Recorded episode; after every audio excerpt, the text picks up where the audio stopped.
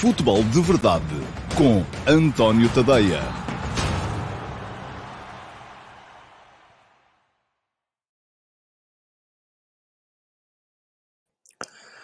Ora então, olá pessoal, muito uh, bom dia, sejam muito bem-vindos à edição número 649 do uh, Futebol de Verdade para dia 6 de setembro de 2022. Hoje começa a Liga dos Campeões, a fase de grupos, já começaram as pré-eliminatórias, já tivemos o Benfica envolvido em duas pré-eliminatórias, a terceira e o uh, play-off, mas hoje começa mesmo a fase de grupos com aquelas 32 equipas que são as equipas à partida mais credenciadas do continente e que uh, vão uh, primeiro discutir nesta fase de grupos, em seis jornadas, a presença das melhores 16 nos oitavos de final. Uh, no ano passado tivemos duas equipas nos oitavos de final, o uh, Benfica e o Sporting. Tivemos uma equipa nos quartos de final, que foi o Benfica. Uh, vamos a ver o que é que Portugal consegue fazer este ano. Para já, três equipas, pelo segundo ano consecutivo, três equipas na fase de grupos.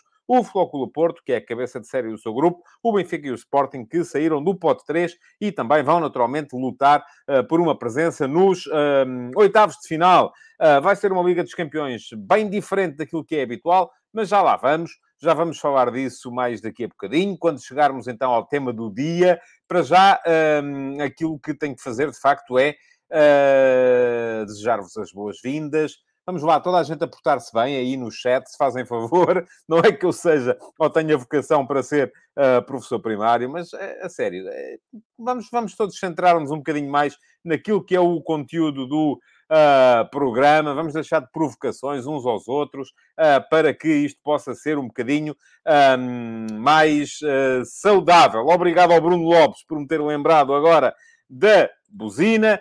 Vou uh, colocar o cronómetro a funcionar, o que quer dizer que daqui a meia hora, ainda vou ter que acertar aqui uh, o uh, cronómetro, vamos lá ver, bababá, já está, meia hora, daqui a meia hora toca a buzina e acaba o programa. Vamos lá. Vamos aproveitar, deixarmos de provocações uns aos outros.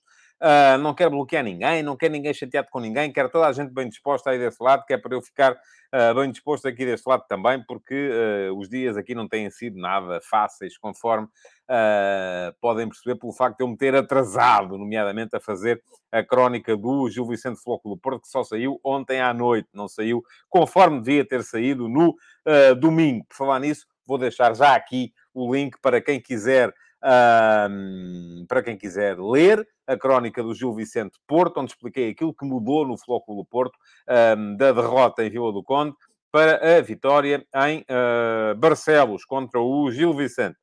E desculpem lá, tinha aqui uma. Enfim, vamos em frente.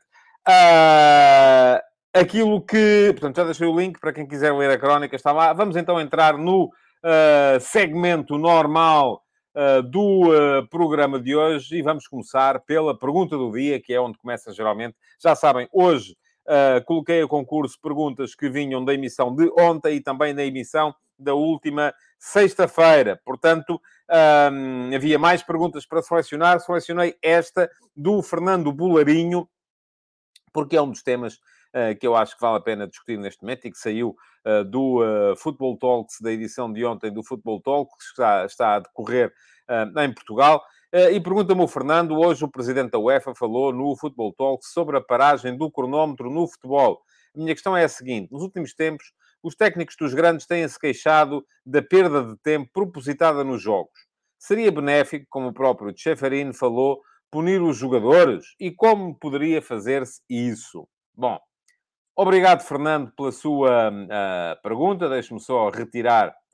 Já está. Daqui a pergunta de, de, de, da emissão. Uh, colocar a passar aqui em rodapé também uh, o uh, tadeia.substack.com para quem quiser ler os meus conteúdos escritos, já saber onde é que pode ir buscá-los. É precisamente a tadeia.substack.com. Um, se quiserem também, e fica aqui o link depois na emissão gravada, para poderem subscrever e podem fazer a subscrição gratuita ou a subscrição premium. A subscrição gratuita dá direito a muita coisa, a subscrição premium dá direito a tudo. Um, lá está tudo explicado. Não vou perder aqui mais do tempo do vosso a explicar-vos isso. Mas vamos então à pergunta do Fernando, porque me parece que é um dos temas que vai naturalmente uh, uh, aquecer nos tempos mais próximos. Porquê? Porque as equipas, quando não ganham, as equipas mais poderosas, quando não ganham, queixam-se sempre da mesma coisa. Que houve pouco tempo útil, que o adversário fez muito antijogo, que isto, que aquilo e que aquilo outro. Quando, já, quando são elas as menos poderosas, eventualmente farão a mesma coisa que fazem os adversários menos poderosos uh, dentro do seu país quando jogam com eles. Portanto, não me parece uh, que seja tanto uma questão que venha das queixas dos treinadores. Os treinadores vão queixar-se sempre. Se não for disto, é daquilo, se não for daquilo, é daquele outro. Portanto, não, uh, uh, não é por aí. Uh, agora, aquilo que me parece é que há de facto muita coisa que pode ser feita relativamente à melhoria do tempo útil. Eu estou com Cheferin, não sou a favor do, da introdução do, da paragem do cronómetro sempre que a bola sair no futebol. Não sou a favor disso. Sou a favor de uma série de situações que possam permitir que se aumente o tempo útil. E aquela que está mais falada, e aliás vamos ter uma experiência na MLS, uh, ah, nos Estados Unidos, a esse respeito, é uh, um jogador que peça para ser, ou que tenha que ser assistido dentro do campo, obrigatoriamente tem que ficar 3 minutos fora de campo a seguir, uh, para, e isto para demover os jogadores de pedirem assistência quando de facto não precisam. Eu acho que isto é um precedente muito perigoso que se está a abrir, e já falei aqui disso aqui há uns tempos, um, porquê? Porque me parece que a partir desse momento estaremos a, a, a, a encorajar os jogadores, mesmo que precisem, a não pedirem para ser assistidos. O que eu sou favorável a esse nível é de uma coisa diferente, que é, sempre que um jogador precisa de ser assistido, é assistido e o jogo continua. Não há razão nenhuma para não ser. Não há razão nenhuma para que não possa estar ali. Quem se desvia de um jogador deitado no chão, também se desvia de um jogador deitado no chão com um massagista lá ao lado dele. E aí sim, depois toma-se a decisão uh, se o jogador tem que sair ou não tem. É feito assim no rugby, por exemplo, e eu muitas vezes estou a, a, a, a dar aqui exemplos do rugby porque me parece que são, são, eh, na maior parte dos casos, bons exemplos. E a esse respeito, o Carlos Santana até acrescenta aqui mais uma coisa. Não percebo por que motivo as substituições não são feitas com o jogo a decorrer. Era uma forma de evitar perdas de tempo. O quarto árbitro poderia controlar as entradas e saídas dos jogadores. Também não tenho nada contra. Uh, acho que é uma coisa que poderia também perfeitamente ser feita para se uh, evitar tanta paragem no jogo. E, já, e muitas vezes até, lá está, os próprios treinadores que se queixam da falta de tempo útil se estão a, a, perder, também se, se, estão a ganhar, não, não se cuidem de fazer o seguinte, que é o adversário faz duas substituições e eles têm os jogadores prontos para entrar, mas não fazem logo naquele momento. Deixam recomeçar o jogo para o jogo a seguir ser interrompido um minuto depois para fazerem eles as substituições deles. E isto aqui, meus amigos, toda a gente faz isto.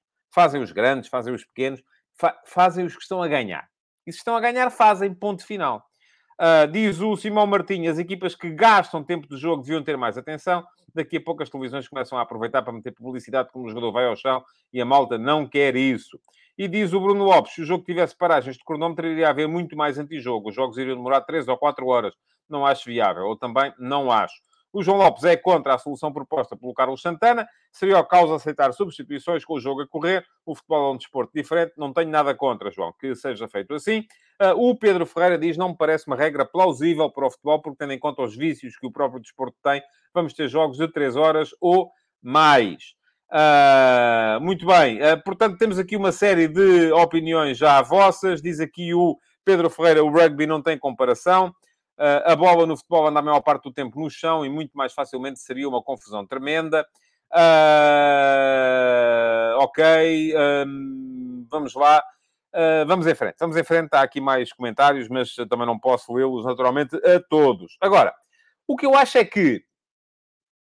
Uh, oh, João, vou, ler este do João Lopes que diz: comparar o rugby com o futebol, reticências, um desporto que está sempre parado, praticamente com outro que é dinâmico. Uh, tem que ver mais rugby, ó João. Uh, mas uh, tem que ver mais. Pronto, é isso que eu tenho para, para lhe dizer. bom, vamos lá ver. Eu acho que há uma, uma série de... Estamos aqui a centrar-nos em dois aspectos do jogo que são, do meu ponto de vista, não são aqueles que mais problematizam a questão da, da perda de tempo útil. Que são a assistência aos jogadores. Já lá vai o tempo. Hoje em dia, enfim, Hoje em dia, pergunta-me aqui o Nelson Azevedo, são invisíveis os meus comentários? Não, não são. Uh, não são invisíveis os seus comentários, Nelson. Tanto, tanto não são que eu vi este. Não me diga que está a começar a achar que está o mundo todo contra si também. Uh, vamos começar a criar aqui um clube dos injustiçados. Vamos lá, todos com calma. Uh, bom, o João pergunta-me quantas paragens tem o rugby. Uh, ouça, tem tantas como o futebol. Aliás, no futebol há muito mais bolas fora do que há no rugby. No rugby há as formações uh, ordenadas, sim, é verdade. no futebol há bolas fora, lançamentos laterais se formos a ver, a, quantidade de tuches que há no rugby não tem rigorosamente nada a ver com a quantidade de lançamentos laterais que há no futebol. Enfim, eu, eh, não, não, não, não, não me parece sequer que seja assunto. Um, estava a dizer, há um limite que tem a ver com bom senso uh, das uh, uh, situações de assistência médica aos jogadores dentro do campo. Já lá vai o tempo em que uh, o Nelson, já percebi por que razão é que estava aqui a dizer que os seus comentários eram invisíveis. Explique-me como combate o fora de jogo se o jogador for assistido no meio campo defensivo. Poderia ser um problema. Uh, mas uh, não vamos ter tempo para, para... Já tinha que pensar nisso. E coisa que ainda não fiz. E, portanto, não vamos ter tempo para isso hoje. Vamos entrar, vamos centrar-nos na questão que eu queria trazer aqui. Que é a questão de, de, de, o, que, o que é que faz verdadeiramente perder tempo.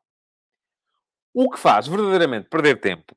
Já lá vai o tempo em que era a assistência aos jogadores, em que isto era uma coisa um bocadinho nova, e eu lembro-me de estar em jogos e contava às vezes que a maca entrava em campo quando uma equipa estava a, a, a, a ganhar. Uh, hoje em dia começa a haver aqui um bocadinho de uh, relutância em simular lesões, e portanto eu acho que a questão fundamental não tem a ver com os jogadores que caem são assistidos, como não tem a ver com as substituições, até porque já foi reduzido o limite máximo. Hoje em dia, ah, nenhuma equipa pode provocar mais de três paragens no jogo para fazer substituições. Portanto, estamos a falar de três paragens para substituições, estamos a falar uh, de uh, assistências, enfim, já volto a dizer, há um bocadinho de bom senso nessa matéria, e portanto eu acho que uh, o que está aqui em causa não é de todo, acima de tudo, a questão das substituições e da assistência. Hoje em dia, o futebol se tem pouco útil, isso deve-se, sobretudo, a duas situações. Que são a quantidade absurda de faltas que é uh, assinalada, e, portanto, eu acho que o caminho não é uh, uh, castigar mais os jogadores, é castigar menos, é deixar correr mais, é fazer com que uh, não se interrompa o jogo a qualquer toquezinho em que o jogador cai para o chão, pode continuar a jogar e opta por não continuar. E diz-me aqui o Ricardo Carvalho, e tem toda a razão, e a segunda questão é o VAR. E o VAR, a tendência é para demorar menos tempo. Porque uh, uh, a tendência do VAR é para aperfeiçoar uh, um, questões técnicas, como a questão da colocação das linhas para fora de jogo. Aliás, está já anunciada aí uma questão de, uh, uh, de poder ser o, o, fora de jogo um, ser assinalado de forma automática no, no, no VAR. Vamos ver se isso é viável ou não. Mas depois é a questão dos golos e dos penaltis, em que, enfim, têm que ser revistos. de qualquer modo, aquilo que me parece fundamental e é, é a razão pela qual, aliás, ainda em fevereiro, saiu um estudo em que se mostrava que uh, em Portugal uh, uh, o jogo recomeçava em média mais. Havia mais paragens, mas cada paragem demorava em média menos tempo do que, por exemplo, na Premier League. Portanto, a questão aqui não tem a ver com os jogadores que ficam no chão, tem a ver com a quantidade de vezes que os árbitros interrompem os jogos. Eu acho que é esse o principal uh, aspecto a mudar uh, nas uh, arbitragens do jogo. Este, este, excesso de faltas que são assinaladas. O jogador que pode continuar a jogar, mas prefere ganhar a vantagem ou ganhar tempo, ou se está virado para a sua própria linha de fundo, deixa-se cair para ganhar a falta, e os árbitros sacam do apito e já está, e interrompem. E cada falta são sempre 30, 40 segundos de tempo útil que se perdem. Por isso é que um jogo que tenha mais golos, um jogo que tenha mais... Por exemplo, ninguém se queixou da falta de tempo útil no Porto Marítimo. Teve seis golos. Mas cada golo são algum ou dois minutos para se rever uh, todo o lance no VAR. Um, mas ninguém se queixou da falta de tempo útil. E teve menos tempo útil do que teve depois o Rio Ave, uh, uh, Futebol Clube Porto, apesar deste ter tido uh, quatro golos. Um, mas onde já o Porto já se queixou da falta de tempo útil. E quem diz o Porto diz outro qualquer. Portanto, a questão aqui é... Uh, vamos, para combater esta questão do tempo útil, primeiro é, é, é, é, menorizar um bocadinho as queixas. Porque todos se queixam quando perdem, ninguém se queixa quando ganha. E depois é reduzir onde de facto se pode reduzir. E onde se pode reduzir é nesta questão das faltas, porque é nas faltas, na, na quantidade absurda de faltas que são assinaladas, uh, que uh, podemos ganhar tempo útil para o futebol. E pronto, vamos em frente. Um, temos que passar para os ataques rápidos, porque ainda vos quero falar da Liga dos Campeões lá mais perto do final. Uh, e temos aqui uma série de ataques rápidos para um, mencionar hoje. Uh, vamos a eles então. Ora bem, primeira questão. Um, renovações de contrato no Benfica de Henrique Araújo e António Silva até uh, 2027. Excelente medida. Excelente medida. Parece-me que o Benfica uh, precisa de poder contar. Estamos a falar de dois jogadores que já deram provas na equipa principal de que podem uh, fazer parte do futuro do Benfica. E, portanto, parece-me que são dois jogadores com os quais o Benfica tem de uh, contar inevitavelmente. E, portanto, tê-los com contratos mais longos acaba por ser uma boa medida de proteção face à possibilidade de os perder ou de ter de os negociar em perda e negocia-se um jogador em perda sempre que um jogador não tem um contrato suficientemente longo, porque sabe que no final do ano pode sair a custo zero. Portanto, uh, excelente esta medida, ainda bem que para o Benfica, que o Benfica conseguiu renovar o contrato com estes dois miúdos, parece-me que são dois valores seguríssimos para o futuro. Consumada já, ao que parece, a saída do Vasco Seabra do Marítimo, estou muito expectante e muito curioso para ver o que é que vai acontecer no Marítimo agora nos próximos tempos, uh, com a guerra entre a SAD e o, e o, e o clube. Um, não antevejo nada de bom. Não antevejo, francamente, nada de bom. Vamos ver o que é que vai sair dali, uh, sendo que provavelmente uh, vamos ter aqui algumas uh, situações de conflito que não são boas para a estabilidade do clube. Um, vamos ver quem é que vai aparecer agora no, no, no, no lugar. Muito bem. Diz-me aqui o Manuel Salvador que o António Silva será o sexto central quando os lesionados voltarem. Tenho muitas dúvidas que assim seja.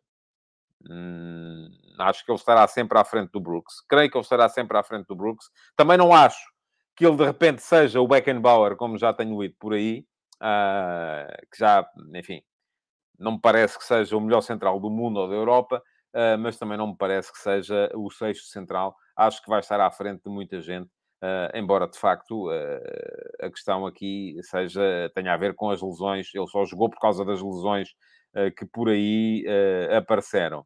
Quanto à questão do Marítimo, diz aqui o Ricardo Pinho que o próximo a ir ao César Peixoto, o que não surpreende ninguém, vamos ver. O César acabou bem o campeonato do ano passado. Eu não desgostei de ver o, Passo de Ferreira na luz contra o Benfica. Não vi o jogo de ontem, uh, mas as coisas de facto não estão, não estão muito, muito famosas. Diz o Ricardo Carvalho que acha que também não colocaram cláusulas exageradas. Não colocaram, então não é 100 milhões. Não acho exagerado isso? Caramba! Uh, o intuito é chamar clubes interessados. Uh, eu acho que as cláusulas, enfim, valem aquilo que valem. Ninguém vende pela cláusula já, hoje em dia, muito menos em Portugal. E isso leva-me ao tema que se segue, uh, ainda nos ataques rápidos, que tem a ver com aquilo que foram as declarações do Frederico Varandas também ontem no Football Talks. O presidente do Sporting tem uma opinião diferente da minha relativamente àquilo aquilo que eu já chamei aqui várias vezes, o campeonato das transferências, um, embora elas não sejam uh, propriamente assim tão divergentes. E vou explicar porquê. Frederico Varandas identificou o, uh, uh, o gap, aquilo que ele chamou o fosso entre o Sporting e depois o Benfica e o Futebol Clube do, do Porto, na capacidade para vender os jogadores a valores apreciáveis. E eu até acho que isso é verdade. Acho que, de facto, há aqui uma diferença grande entre o Sporting nos últimos anos e o Benfica e o Porto do outro lado, porque o Sporting não consegue vender os seus jogadores uh, a valores apreciáveis e o Benfica e o Porto conseguem. Agora, eu não acho que a venda de jogadores por si só deva ser o objetivo. Acho que o objetivo deve ser ganhar. E depois de ganhar, então sim, pensa-se agora é preciso vender um jogador por ano, vende-se um jogador por ano. Deve haver depois capacidade para segurar. E acho que o Frederico Varandas aqui está a querer justificar uma coisa que correu mal este ano, que foi a planificação. O próprio Ruben Amorim já disse e assumiu. Uh, temos que assumir que a planificação uh, correu mal. Um, e está a justificar o facto do Sporting ter tido de vender tanto este ano, um, com esta, esta ideia de é preciso fazer os valores que os outros fazem. Agora, aquilo em que eu discordo, e discordo em duas coisas, do discurso do Presidente do Sporting ontem, é, primeiro, não me parece que isto deva ser um objetivo por si só. De todo. Acho que o objetivo, e seguramente o Frederico Varandas concordará, deve ser fazer com que os clubes sejam equilibrados na sua gestão cotidiana para não precisarem de vender quando chega ao final das temporadas. Vamos todos concordar que isto não é uma coisa para já. É uma coisa que vai levar tempo. É, e não vai ser fácil chegar lá. Não vamos chegar lá assim de um dia para o outro. Vai ser preciso aos clubes portugueses continuarem todos os anos a alienar talento para receberem dinheiro. Para equilibrarem as suas contas que, à partida, serão deficitárias. A segunda questão em que eu não concordo é que não me parece de todo que o Sporting tenha anulado este gap relativamente ao Benfica e ao Porto. E vou mostrar-vos porquê. Porque é que acho isto. É verdade que o Sporting este ano foi o quarto clube do, do, do, do mundo em termos de vendas. O Benfica foi segundo. Mas estamos a falar de um, de um ano em que o Sporting passou aos oitavos de final da Liga dos Campeões, foi segundo no campeonato e no ano anterior tinha sido primeiro no campeonato. Faça um Benfica, que é verdade que esteve nos quartos da Liga dos Campeões, mas que há três anos que não ganha rigorosamente nada. E mesmo assim o Benfica conseguiu vender mais do que o Sporting. A questão aqui é que se formos olhar para estes últimos três anos, que são os três anos em que o Sporting ganhou uh, competições uh, uh, em Portugal e não fez má figura nas competições europeias, vamos fazer aqui o top 10 das, das transferências do, do, do, futebol português para o estrangeiro nos últimos três anos. E o Benfica, que não ganhou rigorosamente nada, tem o primeiro, Darwin Núñez, 75 milhões de euros, e o segundo, Rubem Dias, 71 milhões de euros. Até vamos dar de barato que o Rubem Dias uh, uh, foi mais caro porque meteu os 15 milhões do Otamendi e vamos substituir aqui 15 milhões. E mesmo assim, são 56 milhões. Continua a ser segundo lugar. O terceiro é do Porto. Luís Dias, 47. O Sporting mete depois quarto e quinto. Mateus Nunes e Nuno Mendes. Por 45 milhões. Mas depois o sexto é Porto, 41. O sétimo é Porto, Fábio Silva. Uh, o, o, o, sexto é 41, Vitinha. O sétimo é Porto, Fábio Silva, 40. O oitavo é Porto, Fábio Vieira, 35. E o Sporting depois mete nono e décimo, Palhinha e o por 20 milhões. Uh, portanto, o que estamos aqui a ver é que nestes últimos três anos o Benfica vendeu 146 milhões em dois jogadores. O Sporting vendeu 130, mas precisou de enviar quatro jogadores. E o Porto vendeu 163 nos mesmos quatro jogadores. Uh, Estão-me aqui a perguntar pelo João Félix. O João Félix já foi, já foi em 19-20. Eu estou aqui a falar de 20-21, 21-22, 22-23. Portanto, o gap continua lá o gap continua a, continua a existir. O Sporting, para fazer menos 16 milhões de euros em vendas do que o Benfica nestas vendas mais high profile, teve que vender o dobro dos jogadores. E está a ganhar, quando o Benfica não está. O Sporting vendeu quatro jogadores acima dos 20 milhões de euros, tantos quanto o Porto, mas vendeu por menos, um total de menos 30 e, 33 milhões do que o Porto. Portanto, aquilo que estamos aqui a ver é uh, o gap continua a existir. E uh, alguém dizia aqui que tem a ver com. Uh, vamos lá ver o que é que são os vossos, os vossos comentários. Diz o Bruno Lopes que isso, creio que isso tem a ver com a reputação internacional. Tem a ver com muita coisa, né? e a reputação internacional é uma delas. Eu já escrevi aqui há tempos sobre a, a maneira como funciona o, o, o, mercado. Diz o João Lopes que o Sporting é visto lá fora como um clube inferior a Benfica e Porto, tem pouca expressão europeia, é normal que isso desvalorize os seus ativos. Uh, o Josias Martin Cardoso diz que o facto de ganhar uh, ou não tem nada a ver, tem nada a ver com as movimentações do mercado. Uh, muito bem. o Tiago Peixoto diz isso chama-se folga financeira. A diferença está aí. Se o Porto não precisasse, o Dias tinha saído por 80 milhões, provavelmente. provavelmente é isso. O Manuel Salvador diz que é a marca Benfica a funcionar. Também é. O Rui Martins diz que claramente tem a ver com os agentes. Também tem. O uh, Ricardo Pinho diz: muitos irão discordar de mim, mas se o Bruno Carvalho fosse presidente agora, as vendas seriam de outros valores. Oh, Ricardo, Pois, se calhar sim. Mas se calhar se o Bruno Carvalho fosse presidente agora, o Sporting não tinha uh, chegado também onde chegou em termos de competitivos. a verdade é que com ele lá não chegou. Portanto, uh, não sei. Estamos aqui a falar de uma realidade alternativa. Ah, eu já escrevi isso. Bruno de Carvalho negociava uh, e era mais duro na negociação para a saída, mas palavra de honra que não compreendo ainda este adeusamento que continua a ser feito, porque ele fazia algumas coisas bem, e essa era uma delas, fazia outras muito mal. Uh, e a gestão do grupo era uma delas. E, portanto, por isso mesmo, uh, não conseguiu uh, ganhar. E, e, de facto, ganhar continua a ser uma coisa importante. Um, portanto, diz o Luís Laranjeira, uma coisa é certa, vendendo tantos jogadores, perdemos qualidade na Liga Portuguesa, continuaremos a perder. é isso que, que acontece. Um, e pronto, há aqui muito comentário vosso. Isto quando mete aqui as guerrinhas entre o Sporting, o Benfica e o Porto, vocês saem logo debaixo das pedras e aparecem por aí. Mas temos que continuar e temos que ir falar ainda do uh, ataque organizado de hoje. Eu tenho que tirar daqui este comentário. Uh, e o ataque organizado de hoje tem a ver com o início da Liga dos Campeões. Uh, portanto, vamos, vamos seguir em frente, vamos deixar este tema um bocadinho mais, mais para trás. Devo dizer-vos que hoje, no último passo, escrevi sobre o arranque da Liga dos Campeões. Fica aqui o link e eu tenho só que tomar nota, porque senão depois é o, o triplo do trabalho que vou ter mais à frente. Desculpem lá este, este pequeno introito, mas já está. bom, um, escrevi então sobre a Liga dos Campeões hoje de manhã para dizer que esta vai ser, do meu ponto de vista, uma Liga dos Campeões completamente diferente das que temos vindo a ter. E uh, aquilo que vocês querem saber, já me pergunta aqui quem é o favorito a ganhar a Champions, uh, já lá vamos. já lá vamos. Uh... E o. o...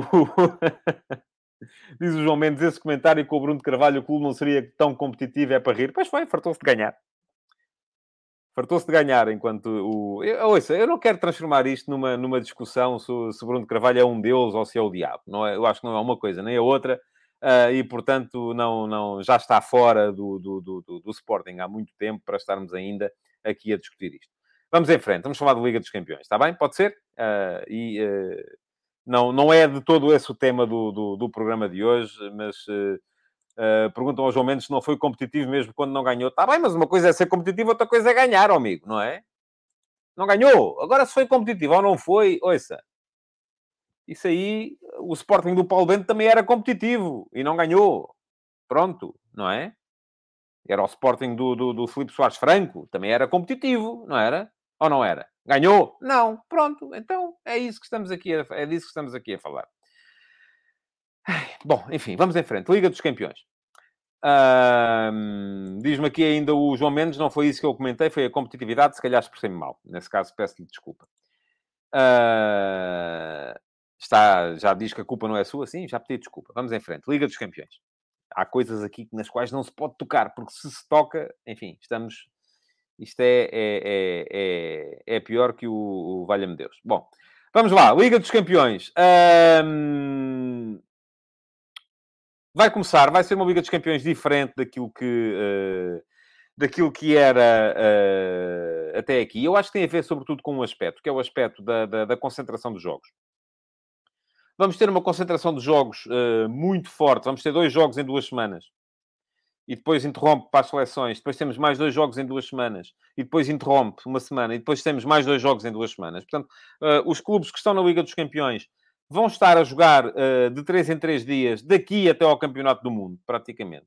Não vai haver tempo para parar para pensar, para parar para limpar a cabeça, para parar para uh, reequacionar uma série de coisas. Não há essa possibilidade. E, portanto, vai ser preciso fazer aqui uh, um exercício diferente daquilo que era. Eu, eu, escrevi hoje de manhã que vai ser uma Liga dos Campeões para adultos. Uh, não, é, não, não é uma coisa que dá para ir experimentando, que dá para errar. Não dá para errar. Não vai dar para errar. Não vai ser tentativa e erro. Vai ser sempre a dar-lhe. Sempre forte.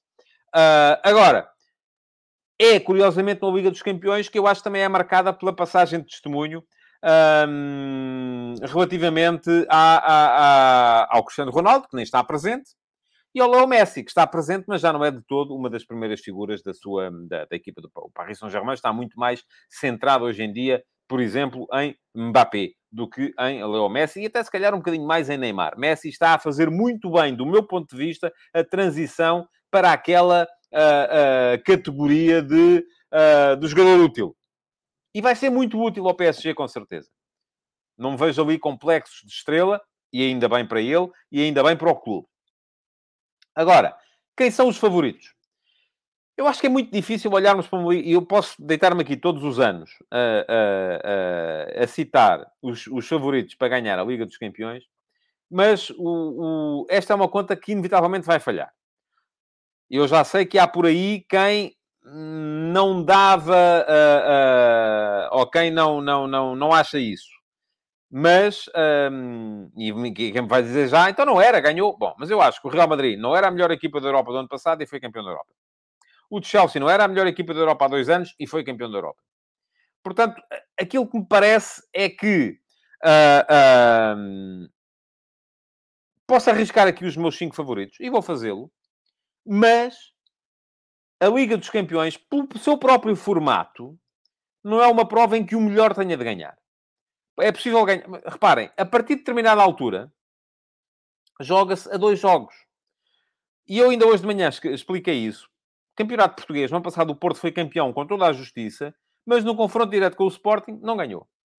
Campeonato Inglês, o Manchester City foi campeão com toda a justiça, mas no confronto direto com o Liverpool não ganhou. Campeonato Espanhol, o Real Madrid foi campeão com toda a justiça, mas num confronto direto com o Barcelona não ganhou. Portanto, o que estamos aqui a falar é de dois jogos. E, e, e em dois jogos, uma equipa pode eliminar outra, mas de repente não ser melhor do que essa outra equipa. Porquê? Porque naqueles dois jogos teve a seu favor o contexto, teve a seu favor as condicionantes estratégicas, apanhou um adversário num dia mau, eh, e isso permite perfeitamente que eh, uma equipa que não é a melhor acabe por ganhar a competição. A Liga dos Campeões, tal como a antiga Taça dos Campeões, tem essa nuance a ter em conta.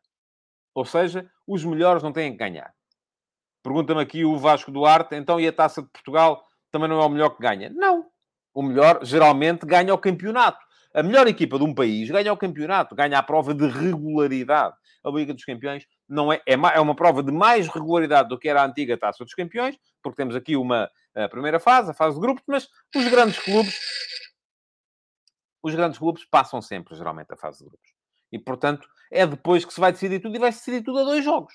E são dois jogos em que é naqueles 180 minutos em que as coisas um, há um que passa, há um que fica pelo caminho. E lá está o tal comentário. Eu estava a pensar em si, João, quando disse isto. Se ganharam, é porque foram os melhores. A competição é mesmo para decidir quem é que é melhor. Pronto, está bem. O João fica com a sua eu fico com a minha. Uh, eu acho que o melhor define-se numa prova de regularidade. Eles terão sido melhores naquele dia. Não é? Isso quer dizer para si, João, que o Porto e o Sporting, como empataram os dois jogos do campeonato, nenhum dos dois foi melhor do que o outro não é? Aliás, se fosse, enfim, já não havia golos fora, mas se fosse uh, no confronto direto, o Sporting até foi superior. Portanto, o Sporting foi melhor que o Porto no campeonato do ano passado. Uh, o João responde: é no confronto direto ou é uma competição inteira? É uma competição inteira, João. Sim, é. Mas esta própria competição está desenhada para ser decidida no confronto direto, ou não é? Portanto, uh, eu percebo a sua ideia, e o João responde: se ganhou é porque foi melhor nessa competição, mas isso não quer dizer que seja a melhor equipa da Europa. Foi a melhor equipa da Liga dos Campeões. Não quer dizer que seja a melhor equipa da Europa. E eu acho que não foi. O Real Madrid não era a melhor equipa da Europa no ano passado. Os meus favoritos. Muito bem. Eu acho que há duas equipas que são melhores do que as outras. São o Manchester City e o uh, Paris Saint-Germain. Têm que ganhar? Não. Aliás, há aqui uma questão. Uh, uh, e, e deixa-me só interromper para dizer isto. Diz aqui o Pedro Santos, porque é exatamente verdade. A Champions é o equivalente em clubes ao europeu. Aí está. Portugal ganhou o europeu de 2016 e eu já disse aqui várias vezes. Não era a melhor seleção da Europa. Mas ganhou. Ganhou bem. Ganhou. Não era a melhor. Uh, estava a dizer, favoritos, para mim, as duas melhores equipas da Europa, neste momento, Manchester City e Paris Saint-Germain. Agora, são duas equipas que têm a puxá-las para baixo um sortilégio quase oposto ao sortilégio que puxa o Real Madrid para cima.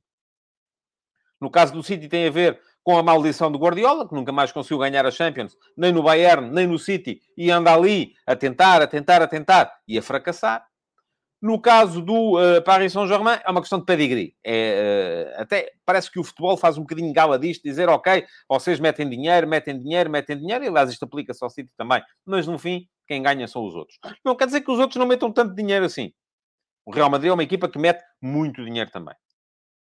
A seguir a estas duas equipas, eu sou capaz de encontrar aqui mais três potenciais, e por isso eu dou cinco equipas para ganhar a Liga dos Campeões sou capaz de encontrar aqui mais três potenciais favoritos. Bayern de Munique, sobretudo se conseguir manter uh, o campeonato uh, controlado, e se mantiver o campeonato controlado e meter as fichas todas na, na, na, na Liga dos Campeões, pode perfeitamente lá chegar. Real Madrid, enfim, pode acontecer. Não acontece desde o melhor Real Madrid do Cristiano termos uma equipa a ganhar a Champions dois anos consecutivos. Pode acontecer eu, à partida, acho difícil, mas pode acontecer. E aqui é que, enfim, eu tenho que meter sempre aqui um, uma surpresa. Mas eu vou meter. Toda a gente estará à espera que eu diga de Chelsea, que foi a equipa que mais gastou neste, uh, neste verão. Uh, toda a gente pode esperar que eu diga Liverpool, uh, mas eu vou dizer Barcelona. Acredito que o Barça este ano, sobretudo se, se não começar a faltar o dinheiro, se começar a faltar o dinheiro vai ser um problema. Se não começar a faltar o dinheiro, acredito que o Barça pode estar lá e lutar uh, pelas, uh, pela competição. Agora, depois, pode aparecer mais uma série de equipas, o Chelsea, uh, o Liverpool, o próprio Tottenham, se lhe correr bem, enfim, vamos a ver. o, o, o... Olho para a Itália e vejo que o Inter e o Milan, se lhes correr tudo muito bem, podem lá chegar, tenho mais dúvidas relativamente à Juventus, e creio que vai ser por aqui. Não, não estou a ver mais nenhuma equipa, além daquelas que já citei, a poderem chegar lá. Olhei, fui ver ainda hoje o, uh, como é que está o ranking de favoritismo do 538. O Josias Martin Cardoso teve graça agora, Josias. Eu acredito em maldições. Não, não acredito, e por isso é que disse aquelas duas equipas. Uh, não me parece que seja por aí. O Manuel Salvador pergunta pelos clubes italianos, acho que estão num patamar abaixo, claramente, embora eu tenha colocado o Milan e o Inter no meu lote de uh, outsiders. Uh, o, o Nuno Mourão Agora tiveste graça, Nuno. Já anunciaste que vais estar no Space Sporting desta semana, António. Não vou. Portanto, não, não, não, não me metas nisso, não me metam nessas coisas. Eu, é verdade que já participei em uh, uh, espaços uh, de índole clubística, participei no Brinco do Batista, com o meu amigo Sérgio Engrácia, participei no Sporting 160 com o Varela, terei todo o gosto em participar se me convidarem nesse tipo de espaços, sempre como uh, uh, observador externo uh, no, em programas do Porto, do Braga, seja de quem for. Agora percebi que é um podcast do Boa Vista. Acho extraordinário que isso aconteça, mas não, não me metam nisso, não sou esses programas que, que e, e, aprecio o trabalho que vocês fazem, vou ouvindo, mas não, não, não, não, não, não me metam nessas, nessas confusões, porque eu não, não, não, não quero ser, estar conotado, seja qual que for. Bom, estava a dizer, um, tive a curiosidade de ir ver ao, uh, ao uh, 538, porque eu acho que estas coisas das previsões, eu já sei que uh, vocês depois vêm para aí dizer, ah, e tal, isso são os americanos, os americanos não percebem nada de futebol. Isto aqui não tem a ver com futebol, tem a ver com análise de dados. E eu acredito em análise de dados. Acho que uh, a análise de dados é uma, é uma situação uh, que pode ajudar-nos a, a, a, prever, de facto, o, o, o, os resultados, seja que desporto for seja em que desporto for. E o futebol não está à parte. E o 538 apresenta o Bayern como principal favorito, 20%. Depois dá 18% ao Manchester City, 16% ao Paris Saint-Germain, 10% ao Liverpool e 6% ao Real Madrid. Uh, Pergunta-me aqui o uh, Michel Esteves e as equipas portuguesas o que têm a dizer na Champions. Eu acho que as equipas portuguesas, na melhor das hipóteses, podem chegar aos quartos de final. Se lhes correr bem, se tiverem o contexto a favor, como, teve, como tiveram no ano passado o Benfica e o Sporting, uh, se, enfim, as coisas... Ah, agora, mais do que isso, pergunta-me o João Lopes e, o, e, do Porto nada? Do Porto o quê? Ganhar a Champions? Acho que não vai acontecer, João, lamento. Mas o 538 dá 1% de hipóteses ao Porto de ser campeão da Europa este ano. E dá menos de 1% ao Benfica e ao Sporting. Uh, portanto, acho que não vai acontecer. Acho que não vai acontecer. Uh, uh, lamento. Uh, e lamento mesmo, acreditem, porque gostava muito de ver uma equipa fora das Big Five a ganhar a Liga dos Campeões. Acho que não vai acontecer nos anos mais próximos. Uh, e não há condições para isso acontecer enquanto o, as Big Five derem o rendimento que dão em termos monetários e o nosso campeonato der o rendimento que dá em termos de, por exemplo, direitos de TV. Agora, acho que uh, uh, pode acontecer, e já tenho essa esperança, termos três equipas nos oitavos de final. É preciso correr tudo muito bem. Mas, aliás, basta olharmos para uh, o algoritmo também do 538 para percebermos que, neste momento, o 538 dá... E isto a mim espanta-me, francamente, porque eu, entre o Benfica e o Juventus, não diria que uh, o Benfica era favorito, mas para o 538 é. Neste momento, o 538 dá ao Porto 59% de hipóteses de seguir em frente, ao Benfica 64% de hipóteses de seguir em frente e ao Sporting 53% de hipóteses de seguir em frente. O Porto tem 31% de hipóteses de ganhar o seu uh, grupo, uh, o Benfica 15%, o Sporting 24%. Isto tem a ver com a presença do uh, Paris Saint-Germain no grupo do Benfica. Aqui reduz imediatamente as possibilidades de ganhar o grupo. Por outro lado, se olharmos depois para as possibilidades de ficar fora da Europa, não ir sequer à Liga Europa a seguir, o Benfica só tem 4%, eh, porque o Maccabi Haifa também parece ser uma equipa de facto mais fraca. O Porto, 17% e o Sporting, 21%. A prova de que o grupo do Sporting é de facto o mais aberto de todos. Aliás, olhamos para as possibilidades do Sporting e vemos para os americanos 24% de hipóteses de, ganhar o grupo, 29% de hipóteses de ficar em segundo, 26% de hipóteses de ficar em terceiro, 21% de hipóteses de ficar em quarto. portanto, tudo muito dividido. Agora, correndo tudo bem, pode acontecer, termos três equipas na fase seguinte. E eu, francamente, gostava muito que isso já a acontecer.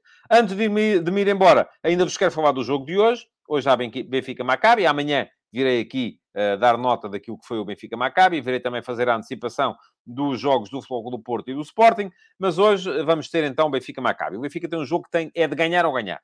Não pode ser outra coisa. Tem mesmo de ganhar.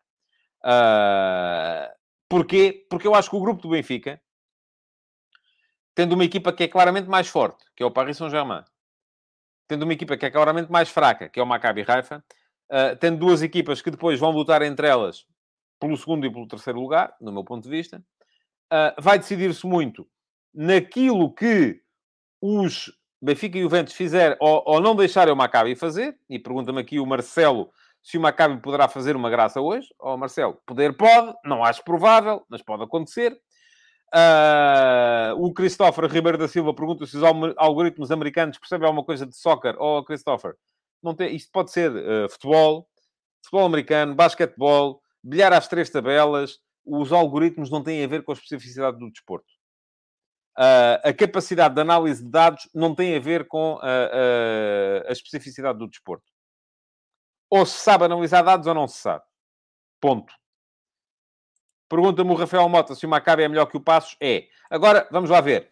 Uh, vamos olhar, uh, e o João Lopes está na lógica da, da, da, da, provocação, como é que eram os algoritmos do Real Madrid no ano passado. Já lhe expliquei, João. A Liga dos Campeões é uma prova particularmente difícil de prever, exatamente por causa daquela especificidade de ser tudo decidido a dois jogos no confronto direto. E mostrei-lhe, o Porto foi a melhor equipa de Portugal no ano passado e, no entanto, não conseguiu ser superior ao Sporting no confronto direto. Portanto, a Liga dos Campeões, de facto, é uma coisa difícil de prever. Vamos em frente. Uh, Maccabi. Acho que o grupo do Benfica se vai decidir muito nessa, nessa nuance. Aquilo que Benfica e o Ventos não forem, ou não deixarem o Maccabi fazer, ou seja, têm todos a obrigação de fazer seis pontos. Se alguém fizer quatro ou três, vai estar imediatamente em desvantagem. E depois, uh, aquilo que o uh, uh, Benfica ou a Juventus forem capazes de fazer contra o Paris Saint-Germain. Ou seja, qualquer ponto que seja sacado ao PSG pode vir a ser um ativo importante nas contas finais. Portanto, isto para vos dizer, o Benfica hoje joga em casa contra o, o, o, a pior equipa do grupo. Tem de ganhar, tem de fazer três pontos. Diz-me aqui o Diogo Borges que se fosse fácil de prever não era preciso jogar. Não é bem assim. Uh, é sempre preciso jogar, porque nenhuma previsão lhe garante coisa nenhuma. Nos campeonatos é mais fácil de prever. E, no entanto, continua a ser preciso jogar. Vamos lá ver. Um, o Maccabi é uma equipa perigosa, é, é uma equipa que este ano só tem uma derrota, perdeu com a, essa potência que foi o Apollon de Chipre, mas, atenção, perdeu por 2-0 fora, depois de ter ganho por 4-0 em casa. Não sei, não vi esse jogo, não sei qual é que foi, qual terá sido o empenho do Maccabi nesse jogo. É uma equipa que já provou em uh, Atenas e em Belgrado que é capaz de resistir a ambientes hostis. Foi ganhar fora o Olympiacos por 4 a 0 uh, e uh, empatou fora com o Estrela Vermelha por 2 a 2, naquilo que são os ambientes uh, uh, particularmente hostis do Georgios Karaiskakis contra o Olympiacos e do Maracanã contra o Estrela Vermelha. e é uma equipa que é a mais forte do seu país e que vai um bocadinho defender a honra de Israel neste, neste, nesta Liga dos Campeões. Continua a ser uma equipa mais fraca a equipa mais fraca do grupo e o Benfica continua a ter a obrigação, entre aspas, claro, de fazer seis pontos contra o Olympiacos se quer estar na fase seguinte uh, da competição. É uma equipa que uh, tem um avançado perigoso, o, o haitiano Pierrot, uh, um avançado forte no ataque à profundidade, possante, difícil e, atenção, a defesa da profundidade tem sido o maior problema do Benfica nesta temporada. Um, agora, continuo a achar que o Benfica é favorito. Isto não quer dizer que tenha de ganhar, lá está. E aqui nem sequer estou a usar nenhum algoritmo, estou só aqui a pensar na minha lógica de olhar para uma equipa, olhar para a outra, ver qual é que me parece melhor. Quanto ao Benfica, não me parece que o uh, Schmidt vá fazer alterações. Acho que vai entrar com o mesmo 11. Uh, acho que o Draxler pode ter minutos à partida. Uh, acredito que sim, que possa vir a ter ah, minutos no jogo de hoje, sobretudo se o jogo estiver a correr bem. Uh, mas amanhã cá estarei para vos falar daquilo que foi o jogo. Bom, antes de me ir embora, lembrar-vos que ontem saiu mais um episódio do F80.